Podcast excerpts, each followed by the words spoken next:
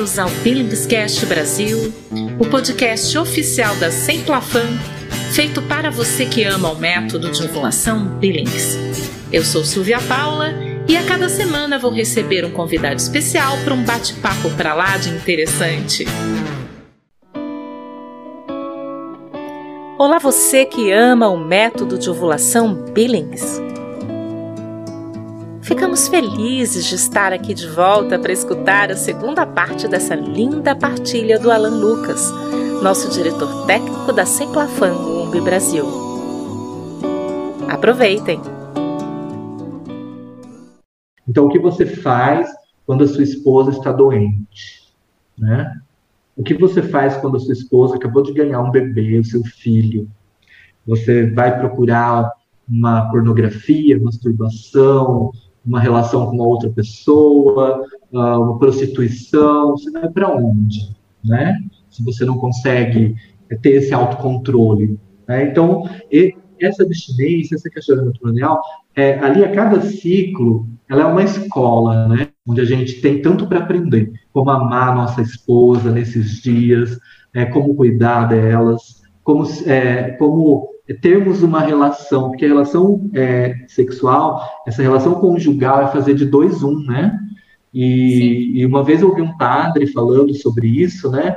É, citando o exemplo de uma mulher que tinha tido câncer de mama e ela ficou acamada e o marido todos os dias, né? Fazia curativo depois da cirurgia, é, dava o banho dela na cama, é, cuidava, fazia o alimento, levava na cama, ajudava ela a se alimentar, a, a sua higiene pessoal, né? E o padre questionava, né? Esse casal não está tendo uma relação conjugal? Esse casal não está sendo um só, né? Então, quando a gente nega tudo isso, a gente quer só o prazer pelo prazer e, e tudo é festa e tudo é bom, quando chega o momento da prova real, a, a gente se vê fraco, sem munição, sem capacidade de vencer aquilo, né?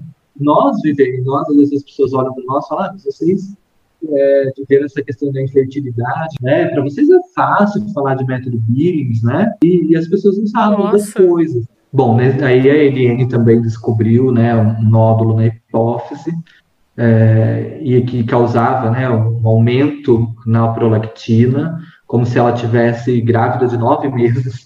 Nossa. Né? E aí, uh, é, porque o, o, a, a prolactina dela era a medição ali hormonal, era como se ela tivesse já pronta para ter um bebê para amamentar, né? E aí uh, tivemos outros problemas, fomos descobrindo sobre, mais sobre o ovário policístico, tinha a questão da resistência à insulina, e aí o ciclo dela foi ficando muito bagunçado, e ela experimentou né, um sangramento que era como uma hemorragia mesmo, que durou muito tempo. Né? Teve um, um, um desses sangramentos que durou quase que seis meses. Meu Deus. É, e ela ficou anêmica, né? precisou fazer transfusão de sangue, precisou fazer uma, uma raspagem né, no colo do no, no, no endométrio, sim, é, como uma curetagem, né, para ver se diminuía aquele sangramento. E durante esse período, né, ela ficou muito fraca, de cama mesmo, né, por conta do, da perda do ferro no, no sangue.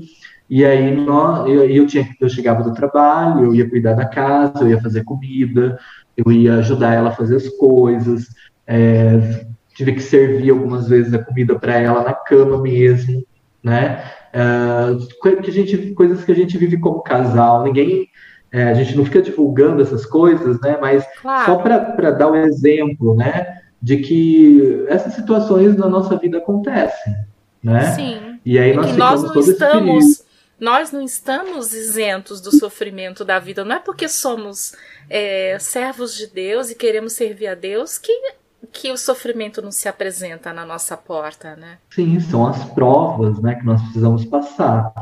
E aí a gente viveu esse período e eu falava, né, para onde eu vou? Né? Eu não tenho para onde ir, eu tenho que cuidar da minha esposa, eu tenho que, que cuidar da gente, eu tenho que ser forte. Não Fazer o seu papel pra... de esposo, né? Meu papel de esposo, exatamente. Não posso procurar outras vias de satisfazer as minhas né, necessidades de, de nada, né? É, é, necessidade daquela hora era amar minha esposa, cuidar dela, passarmos por isso, né? E, e aí conseguimos, né? Fomos melhorando, né? E de vez em quando aí acontece é, esses sangramentos que duram um tempo um pouco maior do que o que a gente gostaria, precisamos recorrer a médico e tudo mais. Então são coisas que a gente vive e que a gente precisa saber passar, né?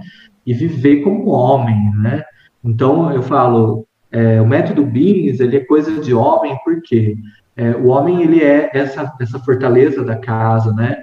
Ele é esse que, que dá segurança, que protege a família. Então, no método Billings, quando a gente aprende isso, né? Quando a gente é, é formado nessa escola do amor, né? Que é o método Billings, nós vamos ficando mais fortes para esses para esses dias difíceis. Sim. O método é ele é realmente ele é um método de, do amor por conta disso, né? Então, nesses períodos, né, que tanta preocupação dos homens de abstinência, nós mudarmos o nosso olhar um pouco, né, a gente vai, vai ver que a gente tem muito para aprender. E aí nós fomos caminhando assim. Quando chegou em 2012, nós já estávamos assim trabalhando com o método há três anos e alguma coisa.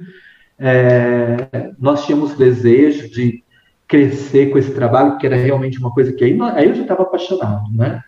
Aí eu já estava entregue ao método, já a ciência do método. Já estava gostando de já, biologia. Estava gostando de biologia, de, de anatomia. E aí, assim, e aí a gente queria ajudar mais, a gente queria colaborar mais. Começamos a entrar em contato com a Heloísa, né? Uh, Lá em 2008, né, a irmã Marta com a Elisa vieram até aqui em Santa Bárbara. Que bem. Né, quando nós estávamos começando esse trabalho, nós conhecemos a irmã, a Elô, e aí, quando chegou em 2012, né, nós já estávamos assim, puxa vida, a gente pode fazer mais por esse método, a gente pode fazer mais pelos casais. Os filhos, né, já era 2012, nós casamos em 2004, estávamos aí com oito anos de casado, os filhos não vinham, não chegavam, nós falamos, viu, nós temos disponibilidade, nós temos é, vontade, vamos nos oferecer para ajudar mais. Certo. E aí foi quando, foi quando a gente entrou em contato com a Elô, falando, Elô, estamos aqui, se precisar de alguma coisa a mais, a gente tem uma disposição. E aí a Elô falou, olha, eu estou indo para Cuiabá. Né? Estou indo para Cuiabá, não falou com Cristo Rei do Padre Paulo Ricardo. Nossa! Não entendi, Senhor, pelo amor de Deus. Não, eu queria, eu ia querer ajuda. Se vocês pudessem ir comigo e tal, eu, eu ia querer, se vocês pudessem me ajudar. Não, né? Aí teve várias motivações, né? Ir trabalhar pelo método, ter a possibilidade de ter esse contato com o padre Paulo Ricardo, né? Sim. Aí ela falou, aí ela falou, olha, só que é o seguinte, a gente não tem não tem dinheiro para pagar as passagens de vocês. Né? vocês quiserem ir, vejam na comunidade, se vocês conseguem arrecadar algum valor, né, para vocês irem comigo e tal. Eu falei, Elô, vamos ver. Conversamos aqui na comunidade, assim, pelo amor de Deus, como vocês têm que ir, do jeito. Aí, Obrigada, Padre Paulo Ricardo, por tudo, viu? É. E por motivar o Alain. Um deu, é, um deu um valor, o outro prestou outro, depois vocês pagam como puder, depois a gente vê. Juntando dinheiro, falando, Elô, vamos, tamo junto, vamos junto. Né? Aí fomos para Cuiabá, nossa primeira missão. E lá foi extraordinário tudo que aconteceu naquele lugar. Né? É, a gente foi para lá com a Elo, a Elo, assim, na sabedoria dela, antes de ir para Cuiabá, nós fomos para uma cidadezinha chamada Rio Branco, mas lá no Mato Grosso. Não era o Rio Branco do Acre, não, lá no Mato Grosso. Mas era uma cidadezinha, assim, no fim do mundo, né? Você andava, andava mato, mato, mato, mato, mato, mato, aí até chegamos lá. Chegamos lá, conhecemos um sacerdote chamado Padre Celso, você conhece ele, né, Silvia? Sim, Padre Celso. Um abraço, Padre. Sua bênção. O Padre Celso foi uma bênção, né? Nos acolheu, nós. E o Padre ficou feliz de ver um casal ali para falar com os casais dele, né? Então, nossa, o Padre queria conversar com a gente, queria saber da gente. A gente estava começando, assim, a missão de dar curso começou naquilo, naquilo ali. Nunca tínhamos feito nada nesse. Heloísa simplesmente deu o microfone na nossa mão e falou: oh, vocês vão dar o curso aqui eu vou ficar ali no cantinho, né? E vocês vão se virem. Bem o curso, aí os slides estão aí. E a Heloísa, na sabedoria dela, né? Ficou ali, parecia que tem hora que ela estava dormindo, ela baixava a cabeça, fechava os olhos. Deus, essa mulher está dormindo. Né? E se a gente fala uma besteira aqui, Aí quando falava besteira, que a gente estava conversando, Luísa abriu o olho ali. Ela não estava dormindo coisa nenhuma. Ela estava te fiscalizando. e aí, aí ela pegou, né, e levantava, corrigia a gente e tal. Ótimo, a gente aprendeu muito, né? E aí saímos de, de Rio Branco assim, coração fervendo, né? Fomos para Cuiabá. É, quando chegou em Cuiabá, tinham muitos casais, porque lá os padres começaram a incentivar muito que eles fossem para o curso, para as palestras que a gente ia fazer. E aí, muita gente, muitos casais, muita gente. E, e aí, já teve um primeiro testemunho aí, né? Uh, há um tempo atrás, a Heloísa tinha ido até lá, Cuiabá, junto com a Ana Maria Augusto, né? Sim. Elas foram falar com os lá. Falaram, tal, com os casais. E aí, esse, essa vez que nós fomos, já era um segundo encontro com eles, né? E aí nós fomos com a Heloísa. Depois que terminamos de falar, a Heloísa colocou a gente na fogueira de novo lá, falamos lá para aquela multidão de casal que tinha. Aí, quando terminou, uma moça veio falar para a gente, né? Puxa vida, como é diferente, como importante um homem falar sobre o método business.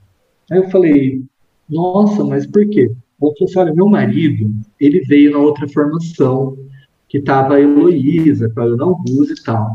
E ele veio meio a contragosto, porque assim, ah, vai falar coisa de mulher, de ciclo menstrual, e aí ele não ficou muito ligado, assim, né? E aí hoje, quando ele viu você, a sua esposa, falando sobre o método, ela falou, ele olhava para mim e falava, aquele dia elas não falaram disso daí. Ela olhava para o marido e falava, bem, elas falaram, falaram isso, falaram aquilo. Ele falou, mas elas não falaram, né? E aí ela falou, ela caiu a ficha dele. Não é coisa de mulher, né? Não é coisa só de mulher. Tem um homem falando sobre isso ali. Deixa eu prestar atenção, deixa eu escutar o que ele está falando, né?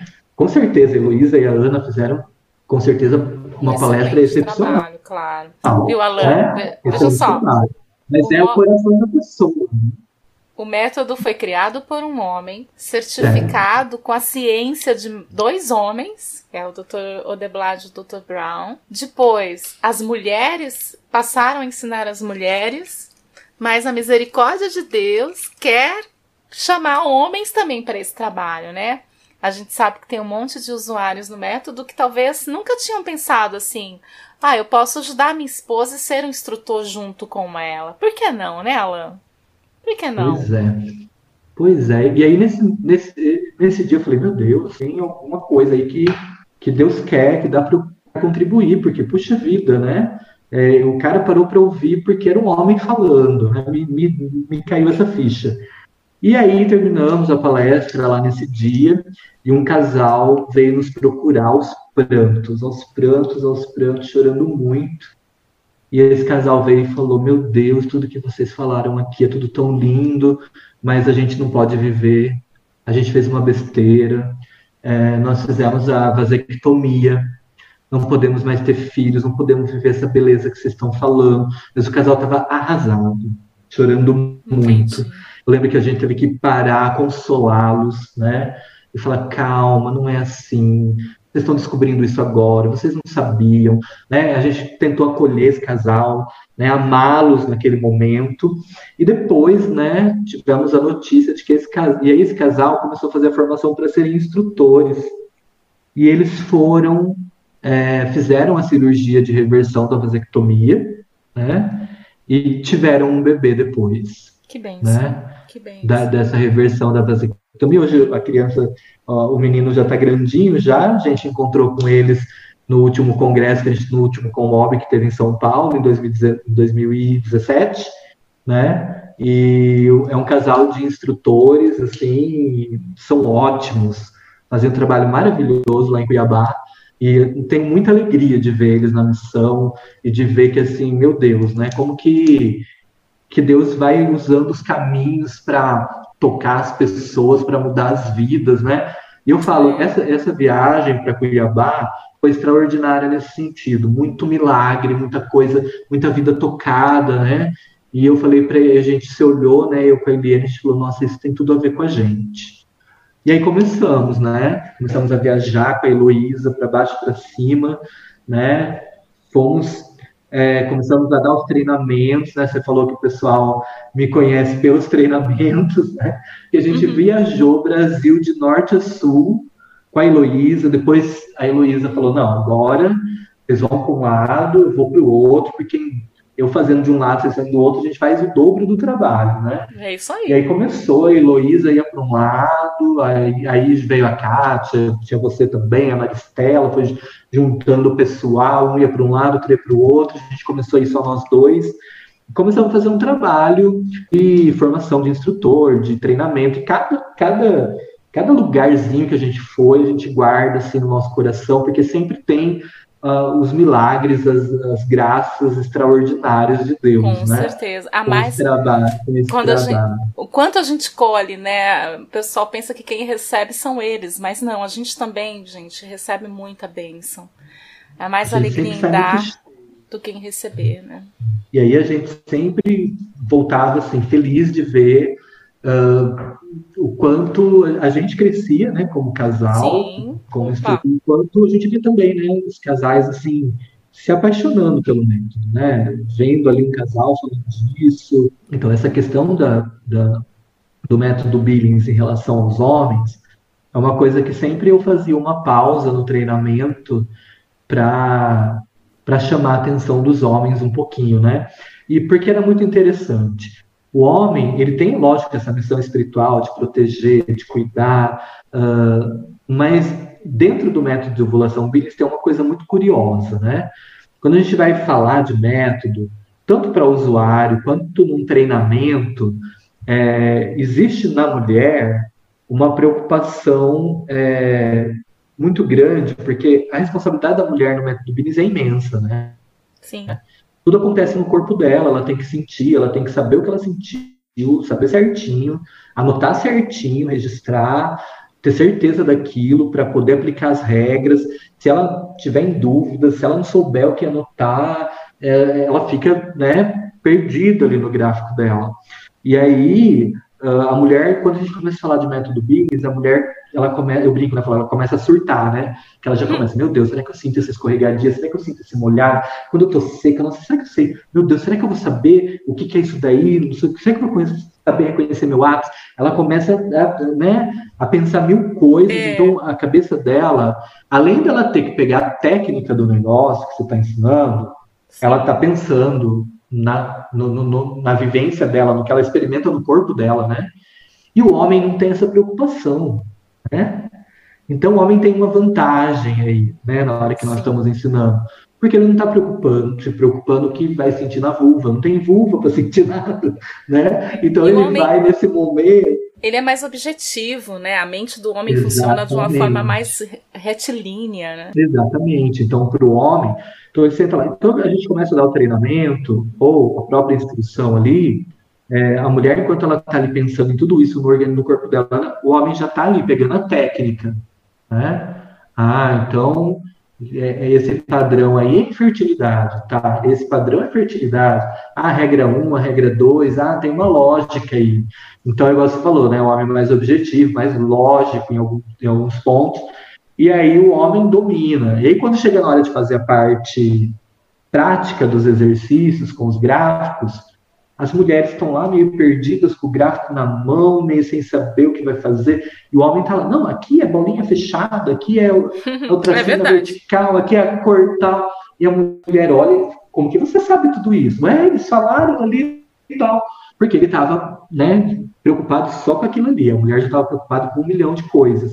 Então a gente vê assim, o homem tem um, um, é, uma importância nisso também, né? Sim. Na técnica da coisa. Então, quando a mulher vai com, com o marido para o atendimento ali, por isso que é coisa de homem também, né? Enquanto Sim. ela está preocupada com razão é, de como ela vai sentir tudo aquilo, como ela, será que ela vai dar conta de fazer? o homem ele está relaxado nesse aspecto, ele está pronto ali para entender a técnica, para entender as regras, para entender os conceitos, né, que são tão importantes para se viver e fazer bem o método Billings. Então, o homem tem essa, essa importância. E quando a mulher está com, com, o marido dessa forma, tão é, imerso né, no, no, no, no, nisso que o casal decidiu é, para a sua vida ali conjugal, a mulher fica muito mais segura. Né? Ela sente segurança, ela se sente feliz, ela sabe que ela não está sozinha, que se ela tiver dúvida, ele está ali junto, que se ela deixou de prestar atenção em alguma coisa, ela perdeu alguma informação, ele pode ter pego a, aquela informação. Então, é muito bacana quando acontece isso, né? Ah, se todos os, os homens né, entendessem a importância é, de estarem juntos nessa hora, né? Verdade. E fundamental, né? O aprendizado é muito mais rápido, né? A segurança vem muito mais rápida e o casal é, é feliz com o método assim de, um, de uma maneira bem mais bem mais natural, né? Mais fluida, não tem muito enrosco, não tem muita porque realmente o casal está comprometido, né? Então, o método Billings, né, não é coisa de mulher, não. Vai ter com certeza vários homens ouvindo a gente, né? Eu queria que você deixasse aqui um conselho, então, para os homens na vivência do método Billings? É, o conselho que eu deixo dentro daquilo que eu partilhei, né, é mudar um pouco a visão, né, não é só um papel, não é só um gráfico, não é só uns símbolos e umas anotações, né? Ali tem uma, uma oportunidade, uma oportunidade de se colocar diante de Deus, diante de si mesmo, né? E saber que né, em cada um daqueles registros, em cada um daqueles dias, especialmente aqueles em que havia o desejo de uma relação é, sexual, mas que não era possível por conta da condição do casal, né, é, naquele dia, né, naquele momento ali, né, existe a, a oportunidade de, de, de aprender a ser mais forte, de aprender a ser mais homem, de aprender a, a esse equilíbrio, né, e esse domínio de si. E naqueles dias, né, em que as relações estão liberadas, né, que de fato, né, se viva essa experiência do reencontro, né, que realmente se viva essa não não a frustração do dia que não pode ter uma relação, mas a alegria de poder amar de novo, de poder se encontrar de novo e de poder viver isso, né? A gente brinca, né? Método Billings, a cada ciclo uma nova lua de mel, né? Então você espera aqueles dias ali e depois tem a alegria desse encontro, né? Do encontro das almas, do corpo, né? O Dr. Billings falava muito sobre isso, né? A alegria de poder unir as suas mãos de novo, seu corpo de novo, sua alma de novo na relação conjugal, né? Então saber celebrar esses momentos, é, saber viver bem aqueles momentos de, de espera mas também aprender a celebrar os bons momentos, né? Meu irmão, partilha com a gente, como que a paternidade chegou na sua vida? Eita, a paternidade chegou na minha vida de um jeito que a princípio eu achei que já tinha chego e já tinha feito seu já estava feito ali o trabalho, né? Que foi através do método Billings. Eu falo, o método Billings me fez pai. Eu sempre falo isso, antes de qualquer coisa porque eu comecei a ver que nessa missão, nesse ministério, é, Deus me fez pai, né? Porque ser pai, viver a paternidade, a maternidade, é, a gente vai aprendendo, não é só biologicamente, né? Um casal precisa gerar vida ao seu redor. Com Nós somos chamados aí, nosso chamado, nosso chamado é esse, né? A nossa tarefa como casal é colocar Deus no mundo, né? Porque Deus compara é, o tempo todo o amor dele com o amor do casal, né? Na, na, palavra de Deus a gente vai ver diversas vezes Deus comparando o amor dele com, com o amor do casal. Então, o casal é esse espelho da trindade, né? esse reflexo da trindade. Então, a nossa vida como casal tem que gerar, tem que gerar vida no nosso redor, dependente da vida biológica, né?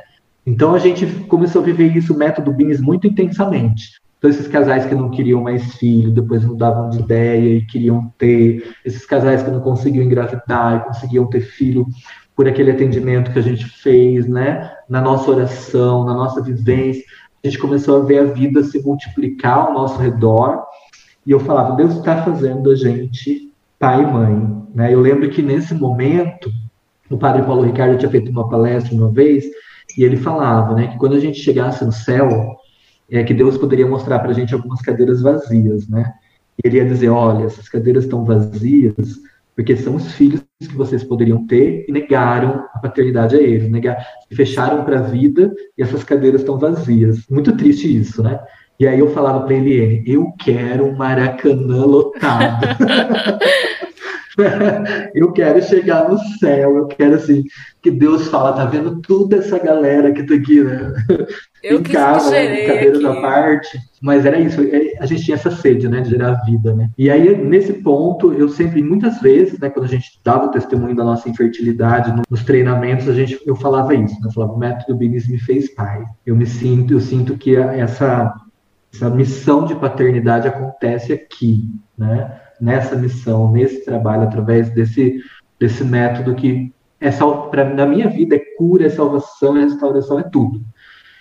E aí, né, achando que é por aí, o que Deus quer é isso, mas chegou um momento na nossa vida, em 2018, né, uh, nós já tínhamos conversado sobre, sobre a questão da adoção algumas vezes nesse, nesse caminho, né, e aí a gente em 2018 deu aquele, aquele start, né? Não, ou é agora, ou a gente não vai mais fazer esse caminho da adoção, né? Porque o tempo estava passando, nós já estávamos com 38 anos na época, 39. Nós falamos, olha, agora, é, se a gente deixar para muito tempo depois, a adoção pode demorar, tem a fila, demorar anos, né, para a criança chegar. Então, a criança vai chegar, a gente vai estar com 50 anos, a gente não vai ter mais energia né, para cuidar, para correr atrás. Então, a gente precisa pensar nisso também, né? E aí, nesse momento, em 2018, bateu aquela, tipo assim, não, a gente precisa decidir, nós vamos, nós vamos, nós vamos fazer esse caminho. E aí, a gente rezou muito, conversamos com o diretor espiritual, né, na época, estava nos acompanhando, conversamos na, na comunidade com alguns irmãos mais próximos, pedimos oração, né? E decidimos que a gente ia dar entrada no processo de adoção e rezando para que Deus fizesse aquilo que fosse da vontade dele, né? Demos entrada no processo, né? Em, em julho de 2018, é, no nosso perfil dissemos que aceitávamos irmãos, a, idade a gente colocou um pouquinho mais para frente, né? Um perfil bem aberto, assim, bem já já viu alguma coisa sobre adoção, sabe como que são esses perfis, né? Quanto mais fechadinho você fizer, menos criança muito novinha, você escolhe o sexo, você escolhe raça, você escolhe isso, aquilo, daí demora mais, né? E quanto mais aberto for seu perfil, é mais rápido, né?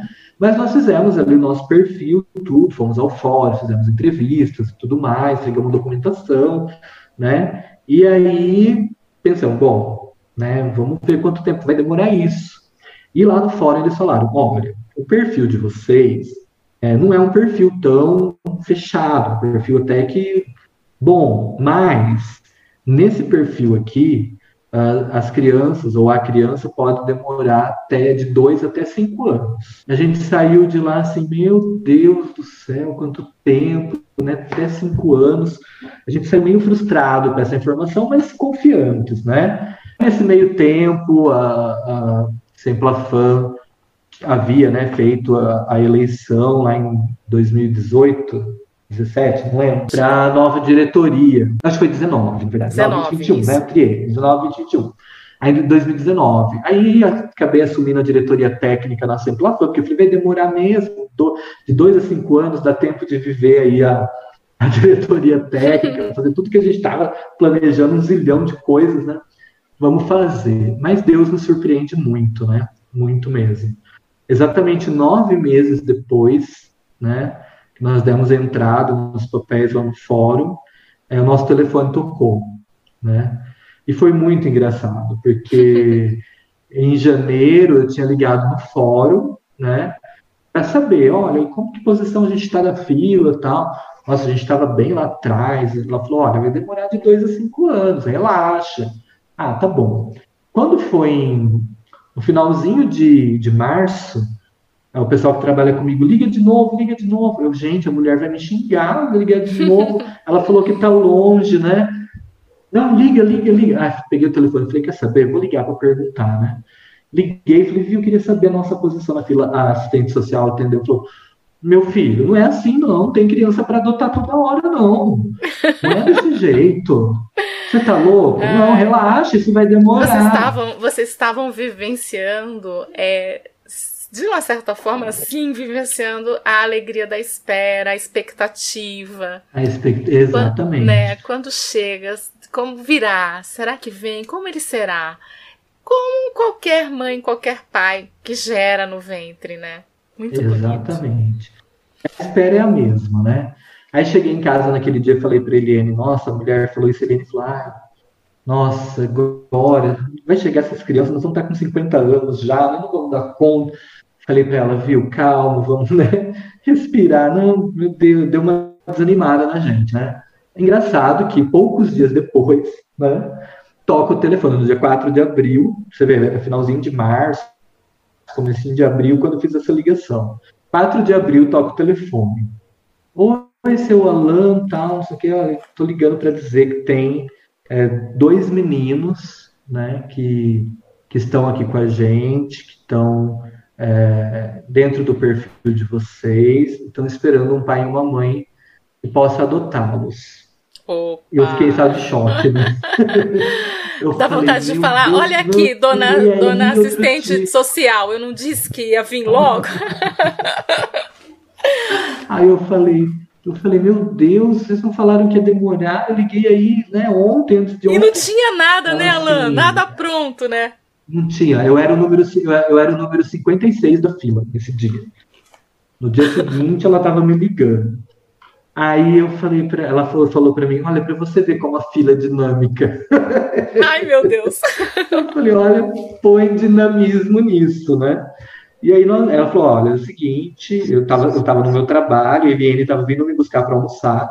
Ela falou, olha, é, vocês querem vir, vocês querem vir conhecer as crianças, precisam dar uma resposta até uma hora da tarde, isso era meio-dia.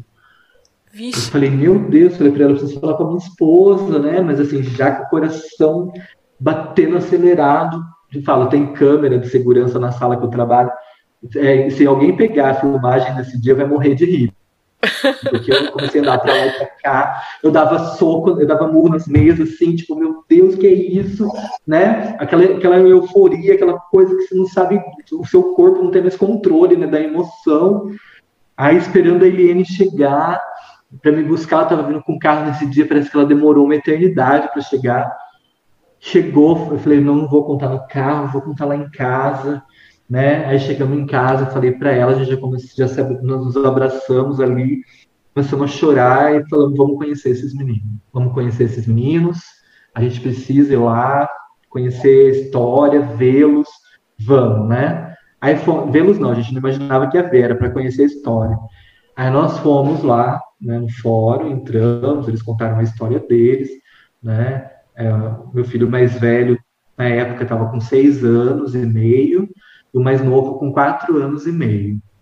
Né? E nós chegamos no fórum, a assistente social contou a história, sempre uma história muito sofrida, né? É.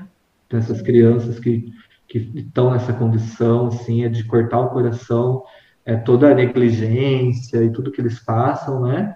Então a gente ficou bem, assim, comovidos também, né, com a história deles.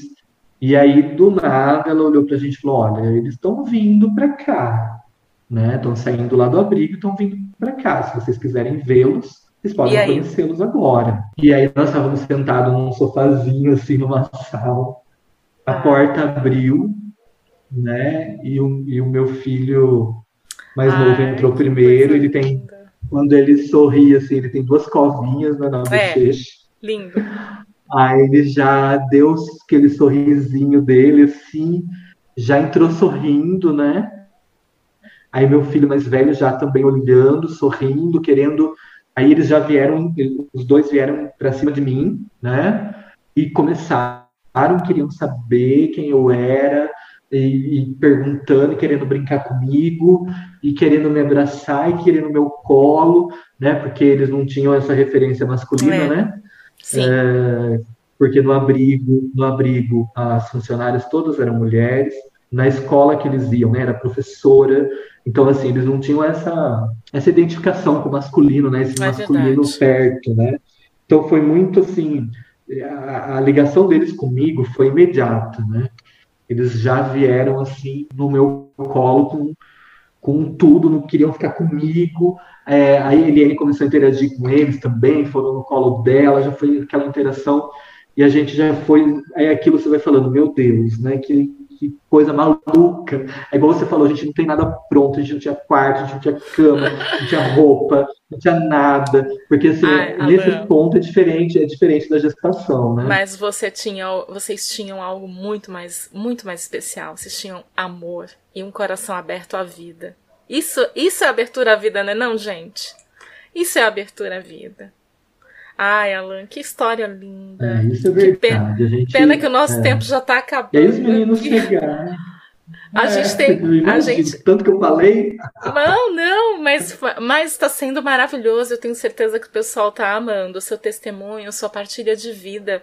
Eu acho que isso nos edifica como instrutores, né? E nos edifica também como seres humanos, né? Como filhos de Deus. Eu, de novo, te agradeço. Agradeço a Eliene, né? Eu conheço os filhinhos do Alan, são crianças lindas, bem cuidadas, amadas, maravilhosos e, e não, podir, não poderiam ter pais melhores. Tenho certeza, tenho certeza. O Eu Alan... sei que eles são filhos ótimos. a gente, como a gente, como pai, sempre tem aquela coisa, né? A gente, será que a gente está acertando, né? ah, né? Eu não tenho... Mas a gente vê, né? Assim, essa, essa, uh, quando eles chegaram, essa adaptação foi muito rápida, né? Como se eles sempre estivessem aqui. estamos já para completar três anos que eles estão com a gente. A gente não consegue lembrar como era a nossa quando casa chegou, sem eles. Né? foi tudo muito muito de Deus, né? E os meninos realmente são ótimos, assim. Eles se integraram à família, a nossa espiritualidade aqui em casa, a nossa nossa vida, né? Cató genuinamente católica, né? eles Sim. se integraram, gostam de rezar, gostam de a missa, servem como coroinhas na igreja, são felizes.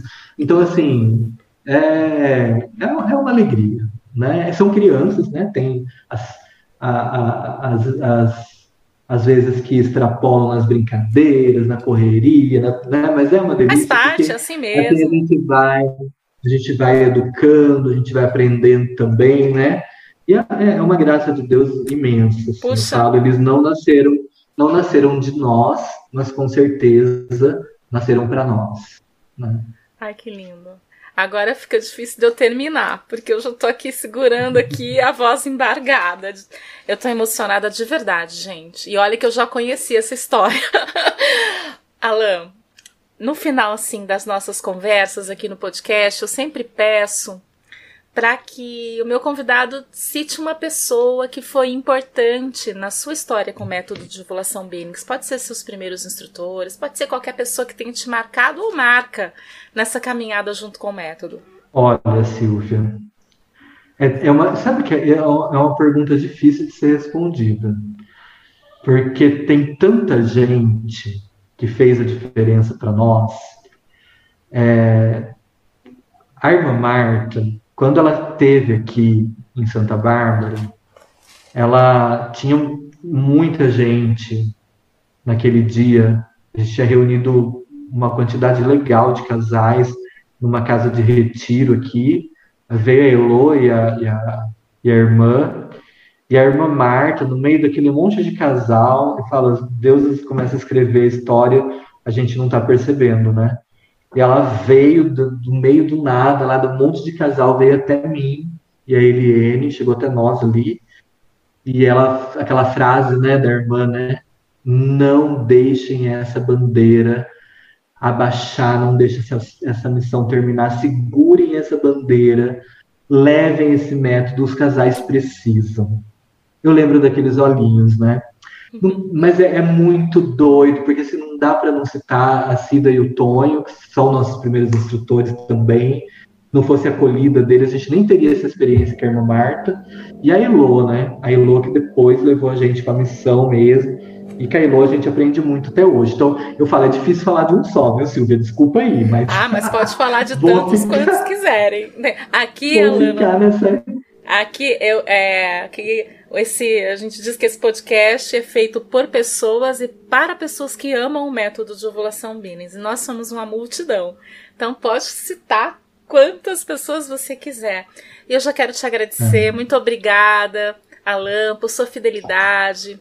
Eu agradeço também na sua pessoa, a pessoa da Eliene, por toda a disponibilidade no trabalho do método, por toda a disponibilidade no trabalho da diretoria técnica da Simplafam. Esse homem, ele não para, gente. Ele é uma pessoa altamente capaz, altamente dedicada. E, assim, a gente aqui é, quer partilhar a vida, né? Quer partilhar a vida. Obrigada por você ter vindo aqui e ter falado com tanta verdade e com tanta sinceridade. Obrigada mesmo, meu irmão. Eu que agradeço. Foi uma alegria. E é sempre uma alegria para mim falar do método, dar esse testemunho. Realmente, na minha vida, o método foi cura e salvação. Continua sendo, né? Então, tenho, eu tenho muita gratidão. Sempre que eu puder fazer alguma coisa pelo método, eu não vou medir forças, eu vou fazer, porque eu tenho uma dívida, né? Muito grande de vida, né? com esse trabalho e com, com as pessoas que, que, que fizeram tanto por mim e fazem ainda.